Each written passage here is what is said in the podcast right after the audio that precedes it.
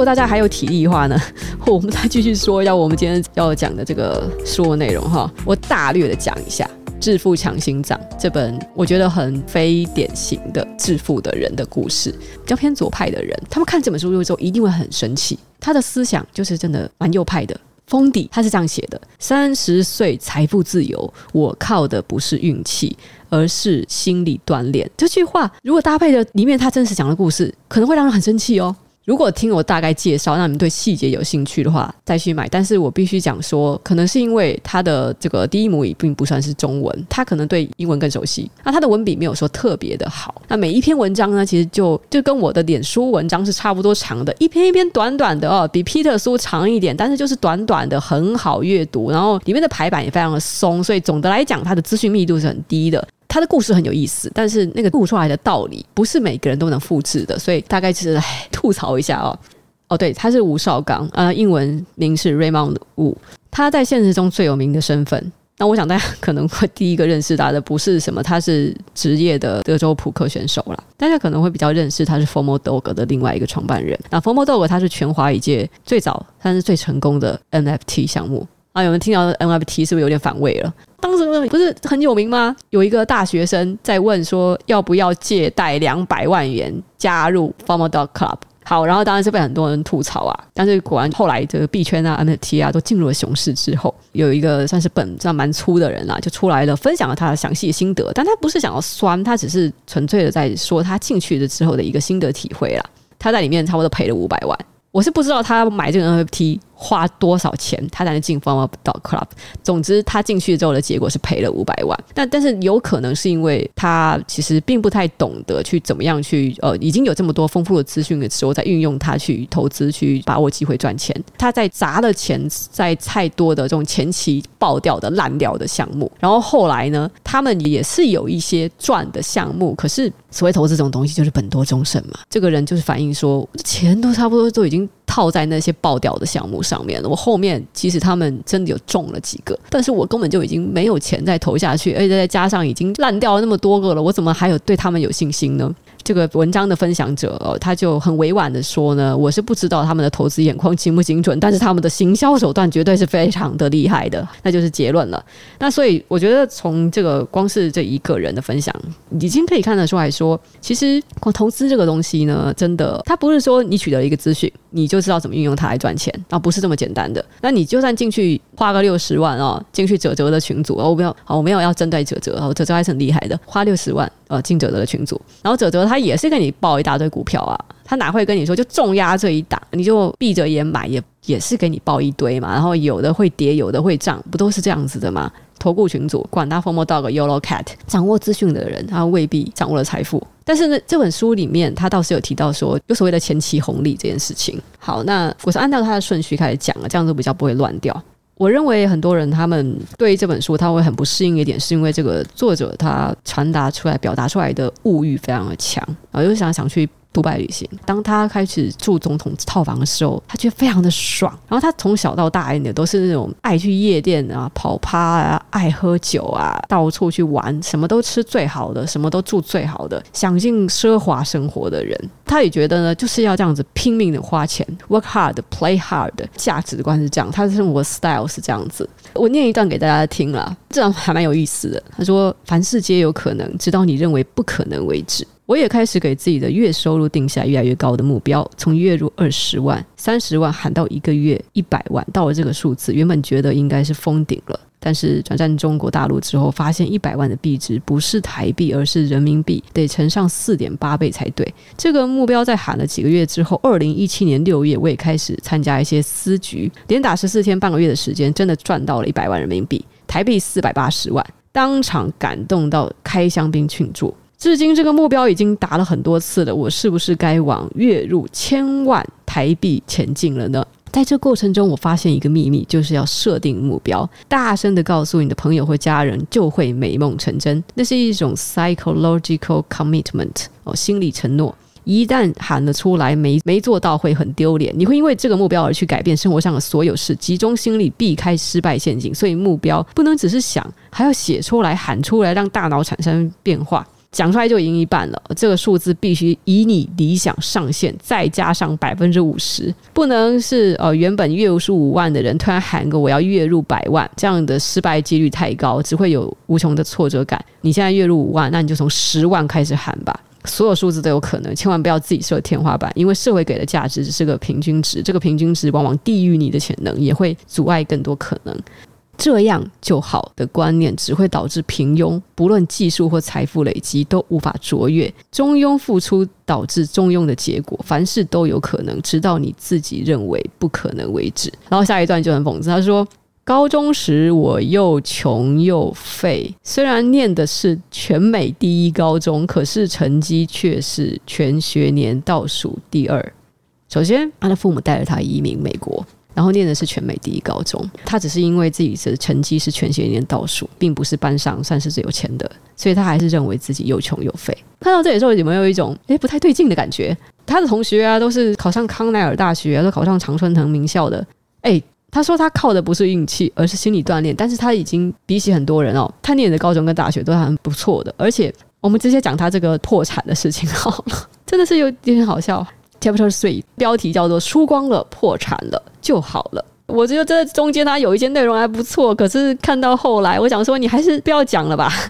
他说一直到现在我都忘不了我人生中最惨也是最后一次的破产。大学的时候，他因为他那时候迷上了在线上打牌。在大三的那年的的六月哦，他搬很多次家嘛。他有一次，他搬搬到家，他等着搬家公司上门的时候呢，哦，刚好房间里只剩下他和一台电脑，他就想说，好，我可以来打个一个小时，他就上线打个扑克。他原本呢，他设定他要赚个两三百美金就走，但是没有想到呢，就开始输牌，他就想说没关系，我可以赢回来，慢慢来，慢慢来。没有想到呢，就这个洞越陷越深，他本来就从一百五变成了输一百，好，不然就赢回来，我再结束。接下来就变成输五百了，他这时候心情无法平静，就开始有脑充血的感觉，他就关掉打别的级别，他为了要直接赚回更多的钱，所以就去占最高的级别。他说：“我就不信我那么倒霉，我就是这么倒霉哦！”不到十分钟，他的账户真的输掉了三万五千美金，一个大三的学生。账户里有三万五千美金，他在线上打牌的时候输掉了，所以这时候他已经完全失控，然后他还去再拿出他只有五百美金的金融卡，直接去刷卡买了一千的筹码，不到三分钟呢，一千没了，再刷两千又没了，想再刷两千，然后卡片就被冻结了。这时候搬家公司人来了，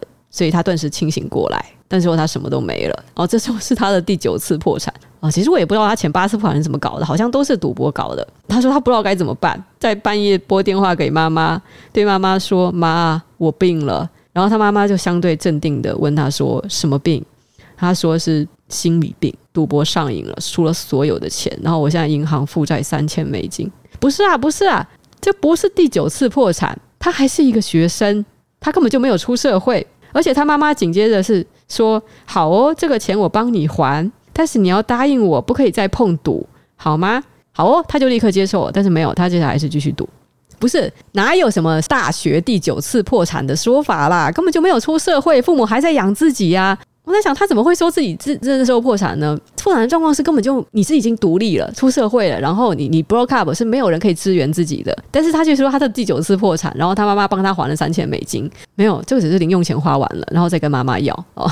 所以这这一段我我是觉得没有必要啊，他不要写这一章，我还不会觉得这这本书整个很想让人吐槽。那前面他有也是有说一个很励志的一些事情，那就是这个人的心脏他有多强。我们现在就知道他学生时代大概就是这样子，他条件很好，他的起点比别人高。他为什么在那个账户里面我可以有三三万多美金？应该大部分的钱，呃，也我们也不能说那是父母给的，因为很多是他赚的，因为他真的很会打牌，靠赌博其实是赚了蛮多钱的。但是他爸妈一直在反对，一直希望说他可以去好好的找一个工作。他在这本书其实就鼓励大家说呢，他以前的同学哦，跑去做医生啊，跑去做工程师啊，现在收入都没有他高。他其实本来想要大学辍学，要不是因为爸妈阻止他的话，他觉得自己的这个本事哦，专精于打牌。这种这种技术、硬气的这种计算、希望值的计算，当然他也非常努力，练得非常久。那无疑的，这个人也是非常的有天分。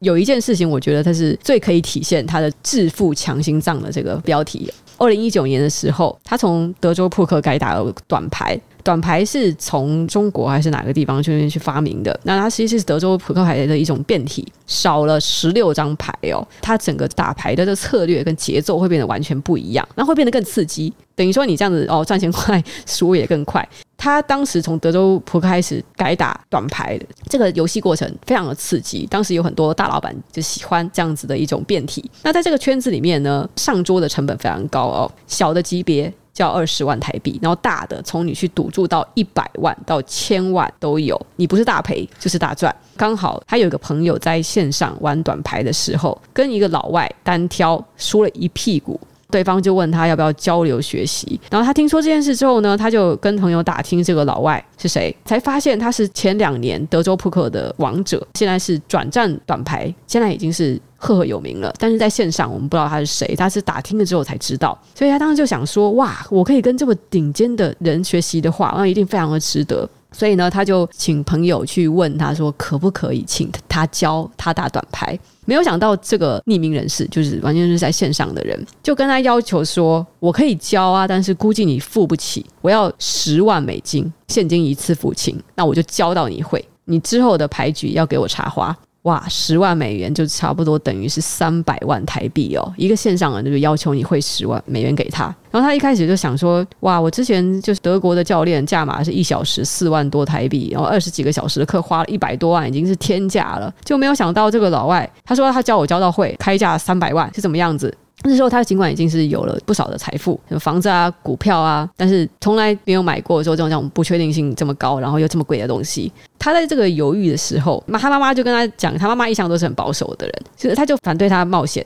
可是呢，他爸爸却说：“你想在这行发展，这笔钱就一定得花。”太太还问他说：“你确定他是最强最厉害的吗？那他真的愿意教你吗？如果是，那接下来你会获得的收获一定比这笔钱还要更多。所以我支持你。”所以作者就决定要放手一搏，他就线上跟对方签了一个简单的合约，然后他把这个 三百万台币的现钞先拍照存证，然后他想要提醒自己花了这么多的钞票，他一定要努力学，然后让这些钱是花的值得的，就去银行去汇款了，他就直接把这个十万美元汇给了这个线上的人。这个大哥也真的是厉害，他前后就差不多是十一个月的时间，总共是视讯上课，不超过两个小时，就一个多小时的时间。虽然时间短，但是对方是非常的厉害，是真功夫。该传授给他的毕生功力全部都给了，而且后续也回答了很多很多就关于手牌的问题。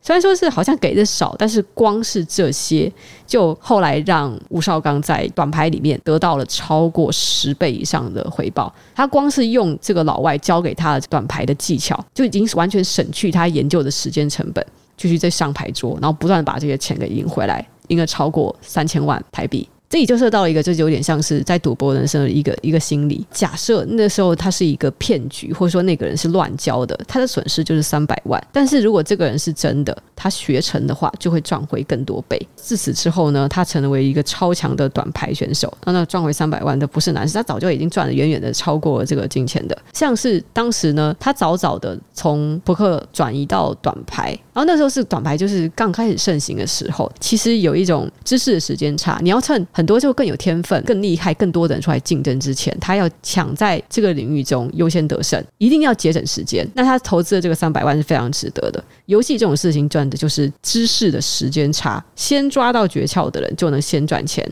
在扑克是这样子，在很多领域都是这样子。我们可以说，像我们刚才提到的加密货币金融圈也是这样子。Luna UST 被称为说是一个庞大的庞氏骗局。百分之二十的年化报酬率，听起来就是简直好的不可思议。可是这个时间点其实是是非常妙。为什么现在会有这么多人愿意币圈的人哦，老的小的，把钱转移到这样子的稳定币报酬呢？其实，在很多币圈人看来呢，这个稳定币稳稳的年化报酬率百分之二十，这是微不足道的。因为他们在前年，然后二零二零一八年之后牛市的期间，他们的报酬都是这种五六十倍、上百倍起跳。为什么？他们就是赚的是这种在这个第一次的币灾之后大牛市的，算是蜜月期或是红利期。在那个时候，就大家认为虚拟货币是一个泡沫，就好像网络刚开始被发明的时候，现在网络上有流传一个影片啊，电视节目主持人啊问比尔盖茨未来是什么，然后比尔盖茨说是 Internet，主持人就嘲笑他说 Internet，你的意思是说，我们大家就跟看电视一样的，可以看影像，哦，那我们可以听什么东西一样，就跟听收音机一样，那有什么稀奇的？他就嘲笑啊。后来就是网际网络确实是经历了第一次大泡沫，然后那时候哦，一堆人就再也不相信这个东西，这个新科技的存在。在二零一八年以后，可以在泡沫中再存活下来的公司，还有这个已经被锻炼的成熟的技术，反而是迎来了一个欣欣向荣的景象。就是在这段期间，非常多人赚到了钱。其实它就是赚了一种知识的时间差。呃，我们现在是因为惧怕，怕它是高风险，然后怕它是诈骗，被那次的泡沫给吓到了。就是因为呃，我们这样个知识的时间。差没有赚到那笔钱，然后他倒是说到了一个很本质的问题。我觉得大致上来讲呢，这就是分享了大概其实是最值得分享的故事。我觉得里面有一些事情，我是很多观点我是不同意的。就比如说，他说他自己是完全不靠运气，他靠自己的实力，靠自己的很努力。是他确实是很努力，但是他的先天条件起点真的是比很多人都好了。他又主张说，因为他专精于一项技艺，所以他才可以赚到最多的钱。他认为要追求卓越，而不是追求斜杠。啊说现在大家都流行要斜杠哈，其实斜杠才赚不到最多的钱，因为你会分散你的精力和时间。所以你没有办法，就是在一个领域中达到顶尖的大师，你没有办法像他一样成为扑克牌的冠军，那你就没有办法像他一样赚到这么多的财富。认为这样子那是他他的意义上的成功，但是我觉得他这个想法有一个盲点。你说你是冠军，但是问题是冠军只有一个啊，还有亚军、季军，还有没有得到奖牌的所有人。冠军只有一个，你要这样所有人都是得到那个冠军吗？我不否认，也许我们往理想的这个方向，我，比较心灵鸡汤那个方向去想，就是好像我们每个人都有这个上帝赋予的使命，我们每个人一定会有这个可以自己去发挥到最好的天赋。可是这个社会是大多数人并不是真的达到最卓越的那个境地。这就好像是我们现在之所以要追求斜杠，那是因为很碰巧的，即使我们擅长一件事情，但是并没有很幸运的获得了足够的资源，去让我们这个最擅长的事情能够发挥到最好。那怎么办？假如说这个领域刚好它竞争就是很激烈，寄生瑜，何生亮，就大家遇到这样子的状况，我不是最优秀的那个，不是每个人都有这个机遇，有那个资源，有那个，或是说我们消极一点讲，有那个能力，他可以达到最卓越、最顶尖。那也是为什么我们要斜杠，因为只做一份工作，对大多数人来说。实在是风险太大了。你如果只会做这一件事情，可是你却没有办法保证用这件事情，甚至只是赚到足够退休的钱，你就会可能会面临中年危机，你老年会连退休金都赚不到。所以我还是主张说，斜杠其实没有不好。在外国啊，我在台湾现在很流行斜杠，就是外国很早就已经知道说，一定要创造副业收入。做上班族的人，你不要看说你现在是中产阶级哦，如果你没有创造副业收入，或是你没有打算创业，而且创业成功的话，中产阶级到晚年就是过贫困的生活，有各种各样的因素。哎，我不想那么悲观的去讲啊，但是事情并没有他说的那么极端，就是说你一定要去追求卓越，所以你人生就是要在专心在做一件事情。我们会很可能会很不巧的，我们喜欢做的事情，但是我们并不擅长，或者我们擅长的事情，但是实际上它没有到那么卓越，那是风险是很高的。但我不是要阻止大家去追求梦想。如果一件事情真的觉得你很喜欢，而且好，我愿意牺牲大量的时间，我要绝对付出非常非常多的努力，我说不定可以成功。我愿意赌那么一把，我要把我所有的这个青春赌在里面，祝你成功。好，但是这个想法是很冒险的。好，我们鼓励大家去冒险。那我觉得这本书大家可以搭配另外一本书，它会讲比较深。另外一本书比较厚一点，你们如果舍得花钱的话，可以去买，叫《反脆弱》，它更有理论的系统性的去讲关于冒高风险就比较有可能会有高的回报，低风险那你就就是稳定的、安全的这件事情。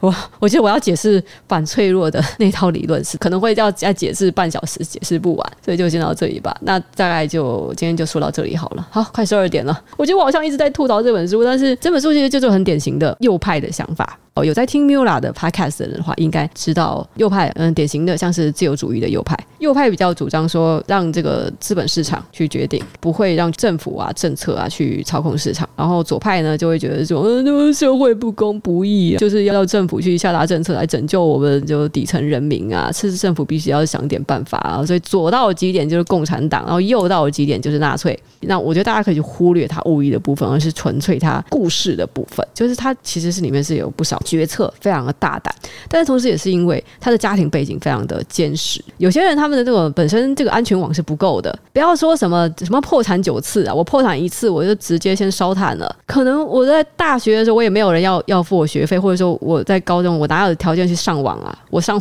我没有钱上网去学打牌啊，那我也不可能边打牌啊，别人每天玩夜店跑趴的状况下，我还跑去去培养那么多兴趣哦。他也要又打泰拳又干嘛？他会参加各种社团，没有让他的这个。本身的个性变得非常强韧，很多人是成长于一个资源很不足的家庭，个性上啊又比较悲观一点，呃，不是那么愿意尝试冒险，那或者根本就没有资本冒险。哦，大学自己赚学费了，哪有可能说什么我我去线上读个博，然后破产负债三千美金跟妈妈要，然后妈妈一口答应说没关系哦，我帮你哦，没有啦。很多人是是不可能有这样子的遭遇的，可能是在我破产第一次的时候，我就已经没有再下一次的机会了。所以呢，我并不鼓励大家像他一样这样子去 去实践哦。去好，我我好，不要再伤害出版社。好，那至于说呃，Former Dog Club，Former Dog Club 就是他是这个 NFT 的另外一个创办人，我记得是叫 Ryan Wu 哦，两个人都姓吴。他这个是 Raymond Wu，然后另外一个是 Ryan Wu，一个是网络行销教练，然后一个人是职业扑克选手。Ryan Wu 我比较不知道他的背景，但是我有发现一件很妙的事情，就是 Ryan Wu 他他作为网络行销教练，他在很久以前他已经有在经营 YouTube 频道。他其实是在他做 NFT 之前，他的 YouTube 频道并没有起来，反而是在他的 Former Dog 成功之后。大量的人就跑去看他的 YouTube 频道，我我觉得真的很奇妙。就有时候说，你到底是要先行销再成功，还是先成功再行销？这个顺序好像在这个奇妙的市场机制之下，有时候顺序倒过来也是成立的。好，好，大家放轻松，周末愉快。我们要结束这个直播了，真的不好意思。然后大家晚安了。